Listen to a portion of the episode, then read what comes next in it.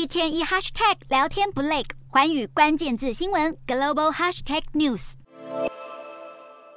爱国者三型飞弹直冲天际，几秒钟时间就消失云朵间，只留下一道尾烟。彭博新闻报道，美国国会准备提案对台军售多达一百套最先进的爱国者三型防空飞弹，以及雷达系统和支援装备，总价值高达八点八二亿美元，约新台币两百七十亿元。不过，这一批爱国者三型飞弹并不是全新的交易，而是包含在二零一零年美国对台军售案的升级版本当中，更被视为美国政府与国会联手力阻台海现状改变的重要举措。美国提高对台军售规格，应对中国文攻武吓，其他西方国家接连跟进。加拿大大外交部长赵美兰当地时间四日表示，加国海军计划派遣更多艘军舰通过台海，向中国证明台海水域并非中国管辖，而是国际水域。加拿大今年稍早公布最新版印太战略，把中国描述成极具破坏性的大国，并承诺投资大约新台币九十点五亿元的资金，军援印太地区。面对加拿大政府所发出的警讯，中国外交部发言人毛宁。随即回应，宣称中国在台海享有主权与管辖权，坚决反对任何国家以航行自由为名挑衅、威胁中国主权和安全。不过，毛宁在面对记者提问时，语气转为收敛，表示会尊重各国的航行权。